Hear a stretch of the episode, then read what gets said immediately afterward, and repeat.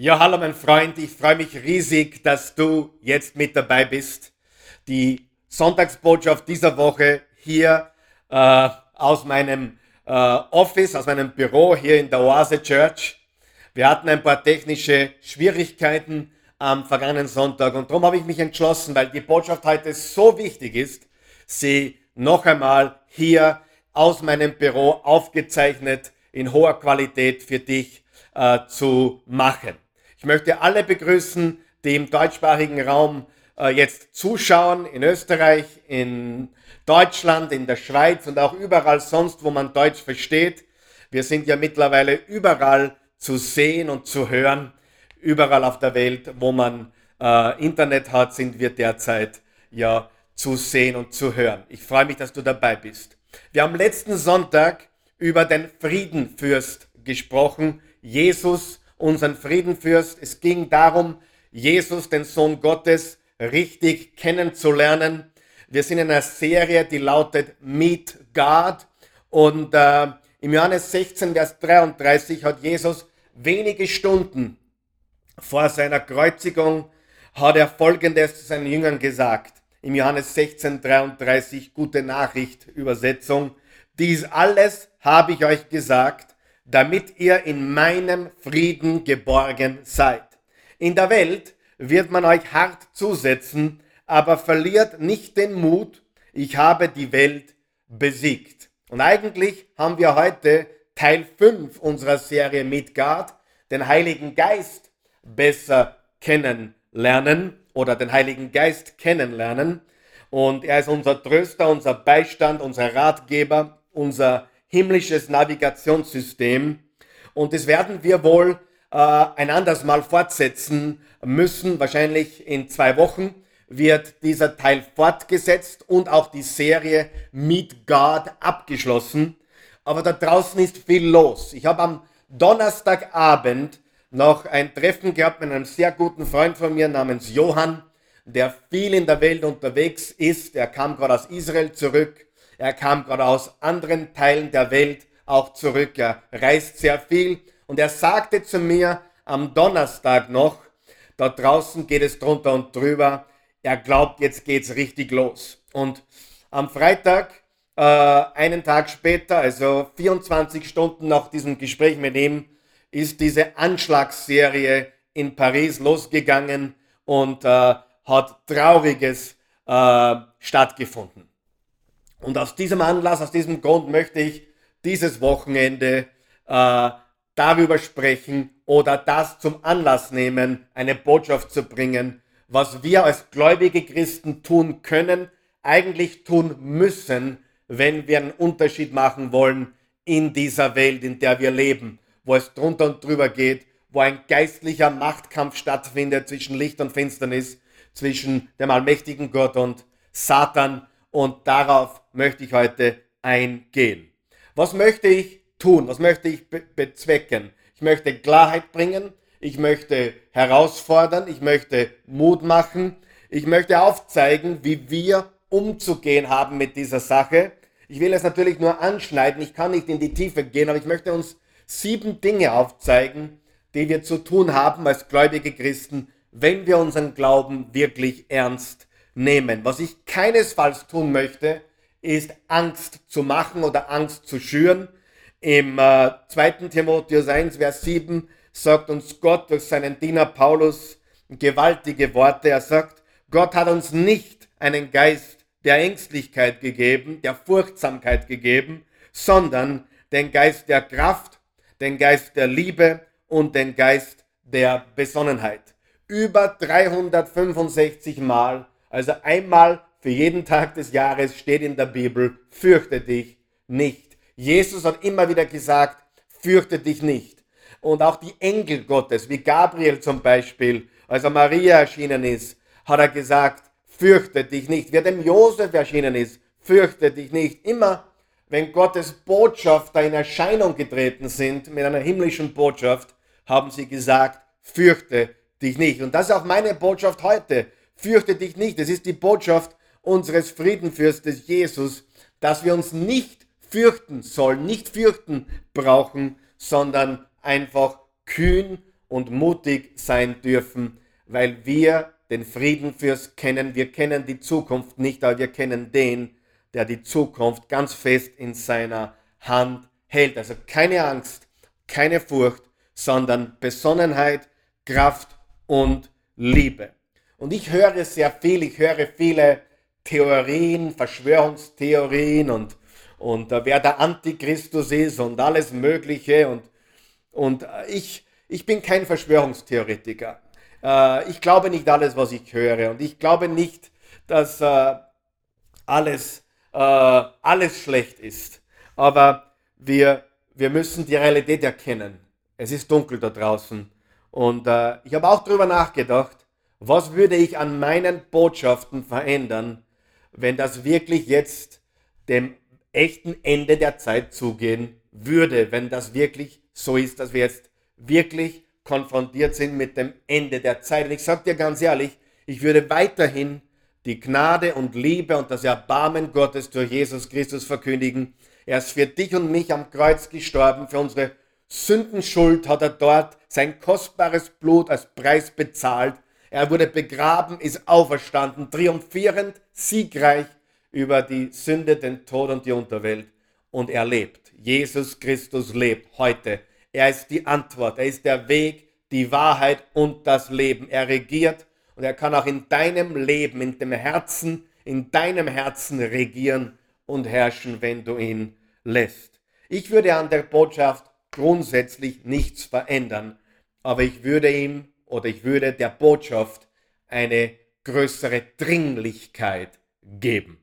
Also was können oder was müssen wir tun, wenn wir als Christen die Sache ernst nehmen und wirklich einen Unterschied machen wollen und nicht zuschauen wollen, dass diese Welt äh, ja wirklich vor die Hunde geht. Das Erste, was wir unbedingt tun müssen, lieber Freund, ist, wir müssen Apathie konfrontieren. Im Epheser 4, Vers 18 steht über den Zustand der Welt, ihr Verstand ist verdunkelt und sie haben keinen Zugang mehr zum wahren Leben zu Gott. Das kommt von ihrer Unwissenheit und ihrem verhärteten Herzen. Epheser 4, 18, gute Nachricht, Bibel. Wir müssen bei uns beginnen. Wenn wir Apathie konfrontieren, wenn wir die Sündhaftigkeit bei uns konfrontieren. Das ist genau, wo wir beginnen müssen. Sünde konfrontieren. Sünde ist Ungehorsam und Rebellion, vor allem Gott gegenüber. Was ist Sünde? Sünde bedeutet im Urtext das Ziel verfehlen. Ich glaube, du und ich, wir alle haben das Ziel schon mannigfaltig oft verfehlt.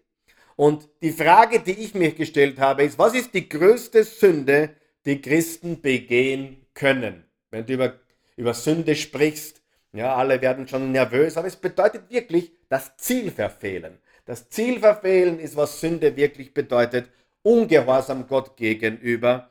Was ist die größte Sünde, die ein Christ begehen kann?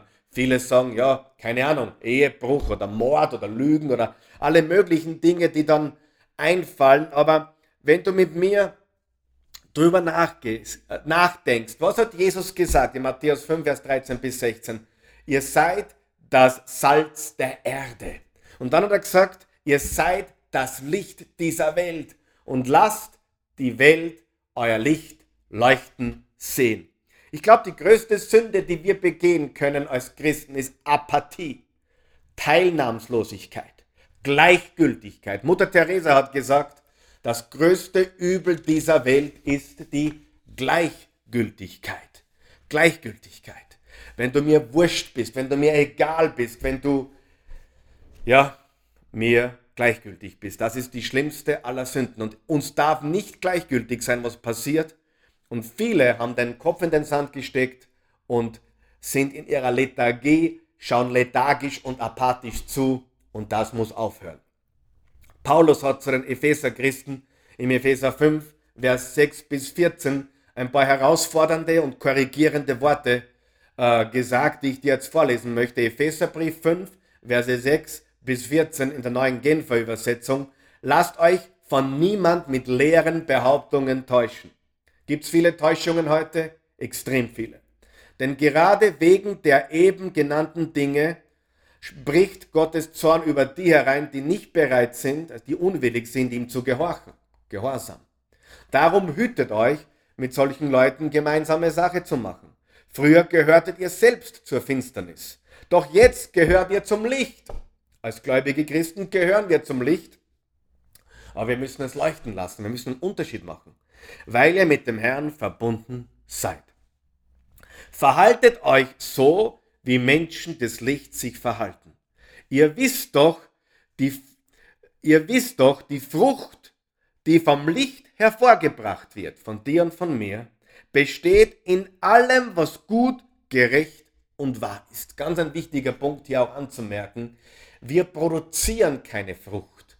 Wir tragen Früchte. Wir tragen Frucht. Wenn der Heilige Geist in uns lebt, dann tragen wir Frucht. Jesus ist der Weinstock, wir sind die Reben. Und nur wenn wir Reben am Weinstock fest integriert sind und Gemeinschaft mit dem Weinstock haben, dann können wir Frucht tragen. Es ist nicht unsere Verantwortung, Frucht zu produzieren. Es ist unsere Verantwortung, mit dem Weinstock, mit Jesus fest verwurzelt zu sein und dann tragen wir Früchte.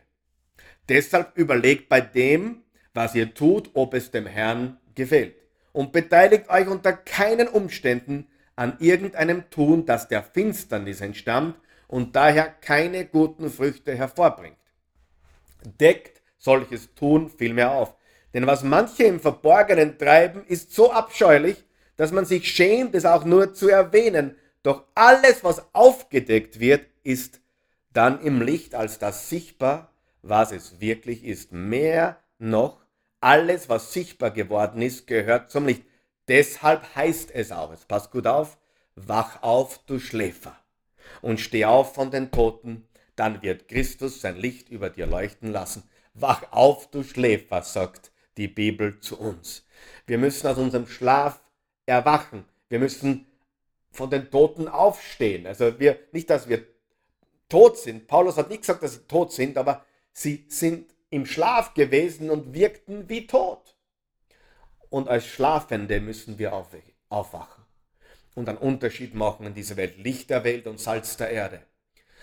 Der große Auftrag, dass wir in der Welt was bewirken sollen, das Evangelium von Jesus der Welt bringen sollen, findest du in Matthäus 28, im Markus 16, im Lukas 24, im Johannes 20, Vers 21 und in der Apostelgeschichte 1, Vers 6 bis 8. Überall, in allen fünf Stellen, allen vier Evangelien und in der Apostelgeschichte siehst du, dass Jesus sagt, geht in die Welt und proklamiert die gute Nachricht.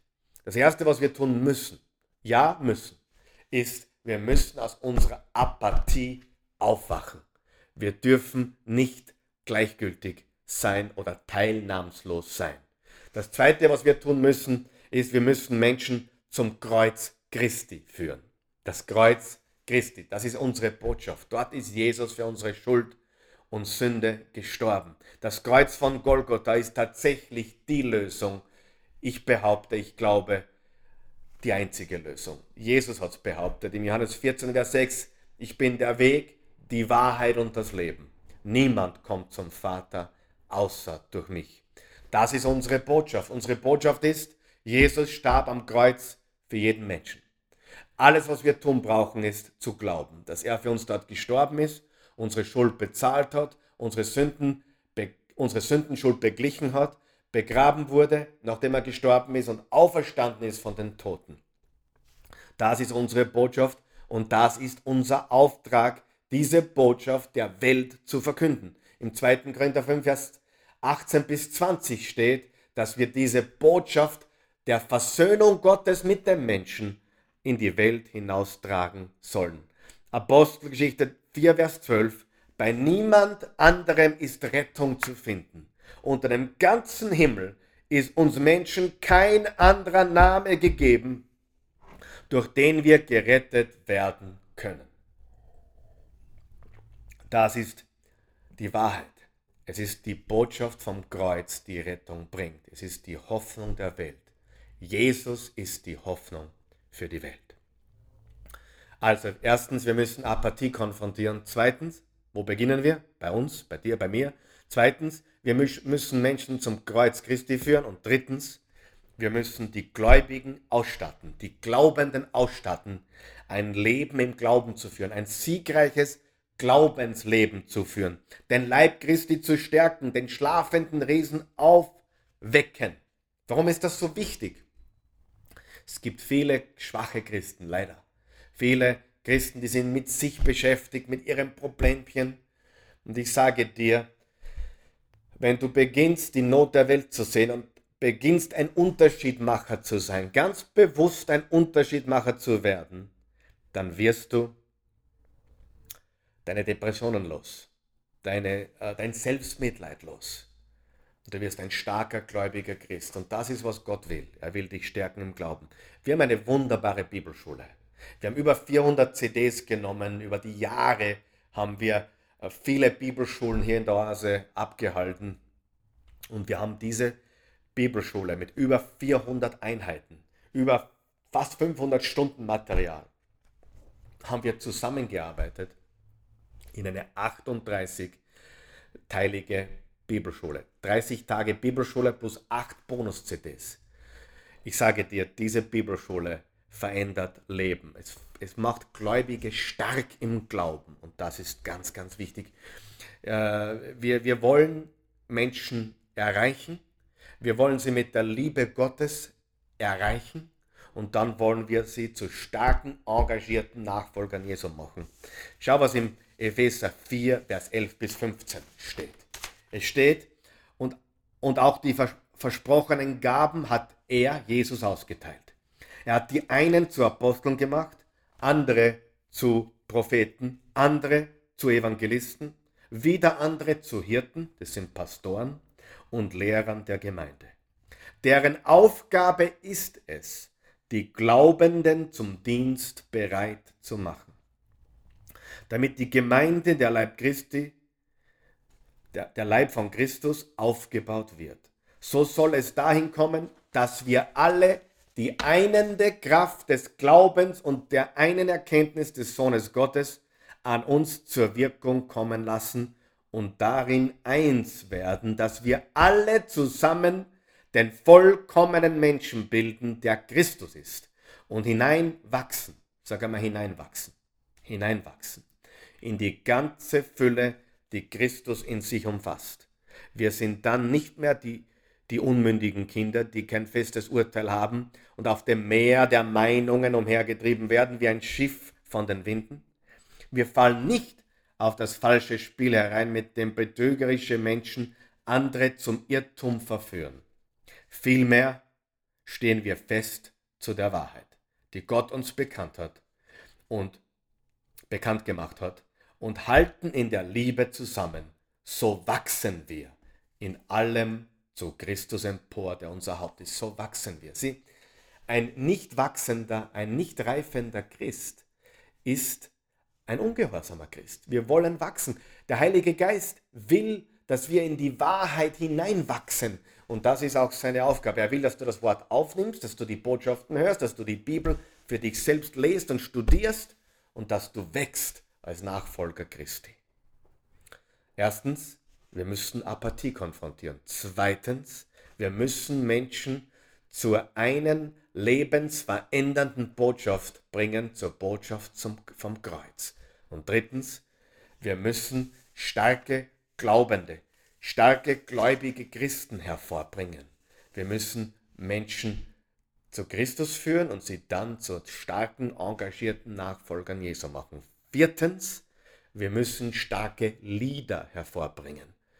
Ich liebe, was John Maxwell sagt. Er sagt Servant Leader, also ein, eine, jemand, der andere Menschen hineinführt, jemand, der Verantwortung übernimmt und der ein dienendes Herz hat.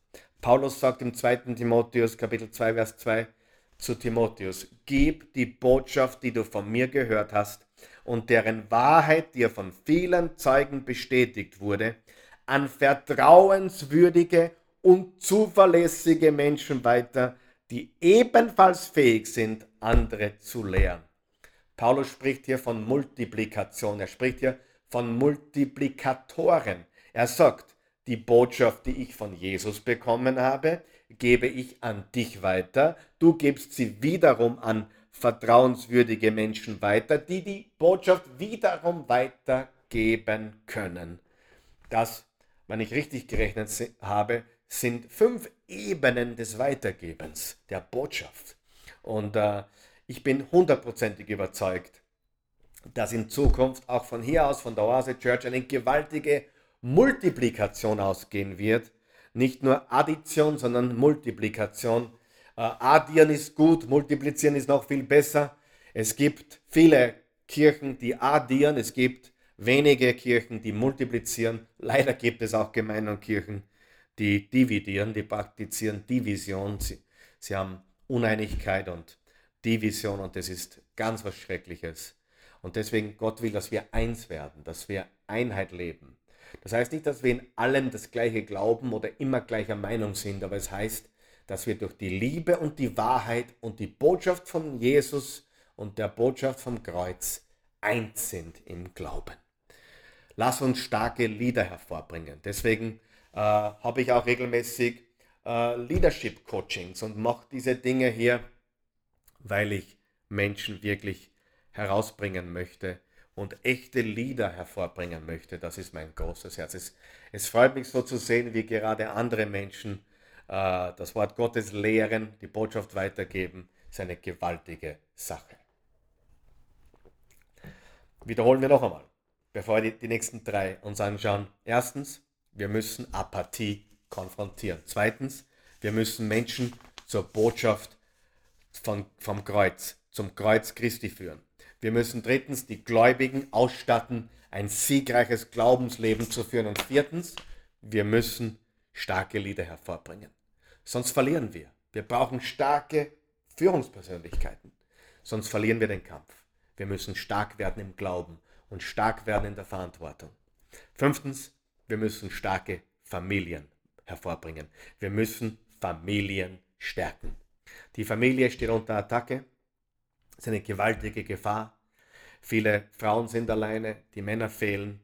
Und äh, ich kann dir nur sagen, wir brauchen starke Familien. Tun wir alles, um die Familie wieder stark zu machen. Es macht mein Herz traurig, wenn ich sehe, wie wenig Wert die Familie mittlerweile in unserem Europa, in unserer westlichen Kultur hat. Und das hat uns leider die östliche Kultur voraus.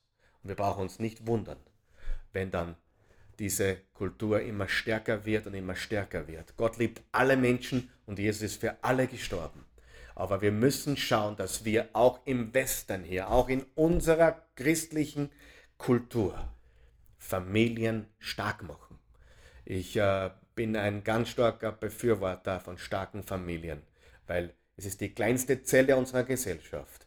Und unser Land kann nur so stark sein wie die kleinste Zelle unserer Gesellschaft. Ich möchte dazu schauen, dass Familien stark werden, gestärkt werden in unserem Land, in unserem Europa, in unserer Welt. Das ist meine ganz große Leidenschaft. Die Familie steht unter großer, großer Attacke. Wir müssen Familien stärken. Sechstens, wir müssen biblischen Glauben, Werte und Prinzipien wieder festigen. Wir brauchen die biblischen Werte, die, die biblischen Prinzipien in unserem Umgang mit Menschen, in unseren Geschäftspraktiken, in, in allem, was wir unternehmen, ist es wichtig, dass wir die biblischen Prinzipien leben. Werte und Prinzipien können wieder gefestigt.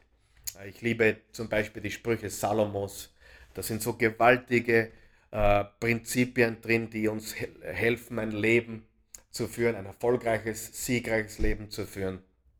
Das braucht die Welt ganz, ganz dringend. Und siebtens, wir müssen die triumphale Wiederkunft unseres Königs Jesus herbeirufen. Er kommt wieder. Lass uns seine Wiederkunft herbeijubeln, herbeirufen. Er kommt wieder. Die Bibel sagt, die zweite Ankunft des Herrn Jesus, der zweite Advent unseres Herrn Jesus steht, bevor er kommt, wieder. Und das muss die Welt wissen. Lass uns wiederholen. Die sieben Dinge, die wir als gläubige Christen tun müssen, wenn wir einen Unterschied wollen machen wollen in dieser Welt, wenn wir unseren Glauben gestärkt sehen wollen, wenn wir äh, unsere Gesellschaft gestärkt sehen wollen. Erstens, wir müssen ganz dringend Apathie konfrontieren. Zweitens, wir müssen Menschen zum Kreuz Christi führen. Drittens, wir müssen die Gläubigen ausstatten, ein Leben im Glauben zu führen. Viertens, wir müssen starke Lieder hervorbringen. Fünftens, wir müssen Familien stärken. Sechstens, wir müssen biblischen Glauben, Werte und Prinzipien wieder festigen. Siebtens, wir müssen die triumphale Wiederkunft unseres Königs Jesus herbeirufen. Und in Wirklichkeit, das ist, was wir hier in der Oase tun oder noch mehr tun wollen. Das ist unser Auftrag, diese Botschaft zu verkündigen. Eines kann ich dir versichern. Alles, was du derzeit in der Welt siehst, ist keine Überraschung. Es ist angekündigt. Es steht im Wort Gottes, es steht in der Bibel. Mich überrascht es nicht. Epheser 6, Vers 12. Unser Kampf ist kein Kampf gegen Fleisch und Blut, sondern gegen gewaltige Mächte der Finsternis. Und dann sagt uns Paulus in den nächsten Versen, Epheser 6, Vers 12, wie gesagt, wir kämpfen nicht gegen Fleisch und Blut, sondern gegen Mächte der Finsternis. Und dann sagt er, wir sollen gekleidet sein, gerüstet sein. Wir müssen gekleidet sein mit dem Gürtel der Wahrheit, mit dem Panzer der Gerechtigkeit, mit den Stiefeln der Bereitschaft, mit dem Helm des Heils, mit dem Schild des Glaubens, mit dem Schwert des Geistes, mit dem Speer des Gebetes. Wir müssen gekleidet sein, wir müssen uns anziehen für diesen Kampf. Wir brauchen keine Angst haben, aber wir müssen vorbereitet sein. Und noch einmal, überrascht mich das, was jetzt in der Welt abgeht? Keineswegs. Ich kenne das Wort Gottes, ich kenne die Bibel, ich kenne auch das Buch der Offenbarung und ich weiß, wie es ausgeht. Und deswegen habe ich auch keine Angst. Ich weiß, dass die Zukunft jedes gläubigen, Jesusgläubigen Menschen gesichert ist. Meine Vergangenheit ist getilgt, meine Gegenwart ist gesichert, meine, Entschuldigung, meine Gegenwart ergibt Sinn, meine Zukunft ist gesichert. Ich habe keine Angst. Aber wir müssen sorgfältig sein, verantwortungsvoll sein und wir müssen die Welt aufklären. Jesus lebt er ist auferstanden. Er ist für dich am Kreuz gestorben, für deine Sündenschuld. Und wenn du ihn annimmst, hat dein Leben eine neue Bedeutung, eine neue Signifikanz, eine neue Erfüllung. Du bist ein Kind Gottes. Wenn du das möchtest, wenn du diese Angstfreiheit willst, diesen Frieden, Fürsten in dein Leben aufnehmen willst, diese Freude erleben möchtest, diese Freiheit, erleben möchtest. Im 2. Korinther 3, Vers 18 sagt Paulus, wo der Geist Gottes ist, der Geist des Herrn Jesus, ist Freiheit. Diese Freiheit ist gewaltig. Friede, Freude, Freiheit. Freiheit von Angst, Freiheit von Schuld, Freiheit von Sorgen. Freiheit ist ein gewaltiges Leben. Ich kann mir kein anderes Leben vorstellen. Ich weiß gar nicht, wie ein Mensch ohne den Glauben an Jesus lebt. Ich kann, ich kann es gar nicht nachvollziehen. Es ist wirklich furchterregend. Aber mit ihm können wir getrost sein. Er sagt, ich habe die Welt überwunden. Hab keine Angst. Möchtest du Jesus aufnehmen in dein Leben? Bete mit mir. Ich lege dir keine Worte in den Mund, aber ich biete dir an, ein Gebet nachzusprechen, um dir zu helfen, diese, diesen Glauben zu formulieren. Sag mit mir, guter Gott, sprich es mir nach. Guter Gott, ich komme jetzt zu dir im Namen Jesus. Ich glaube, dass du Jesus gesandt hast für mich, dass du ihn in die Welt gesandt hast, dass du Jesus gesandt hast. Ich glaube, Jesus, dass du für mich am Kreuz gestorben bist. Ich glaube, dass du ein sündenfreies Leben geführt hast für meine Sünden am Kreuz bezahlt hast, dass du dort verblutet bist und dass ich durch dein Blut reingewaschen bin von aller Schuld. Wasche mich jetzt rein. Vergib mir alle Schuld. Gib mir neues Leben. Ich gebe dir mein Leben ich nehme deins. Und ich glaube, das ist ein richtig guter Deal. Ich gebe mein Leben in deine Hände. Gib du mir deins. Jesus, du bist gestorben, begraben und auferstanden. Du lebst. Lebe jetzt in meinem Herzen. Ich danke dir. Du bist mein Herr und mein Gott. Danke, Jesus. Wenn du das gebetet hast, bist du ein Kind Gottes geworden. Und ich möchte dir wirklich von ganzem Herzen applaudieren. Du bist ein Kind Gottes geworden. Du bist ein Kind Gottes geworden. Niemand kann dir das nehmen. Du bist von neuem geboren. Ich gratuliere dir. Halleluja.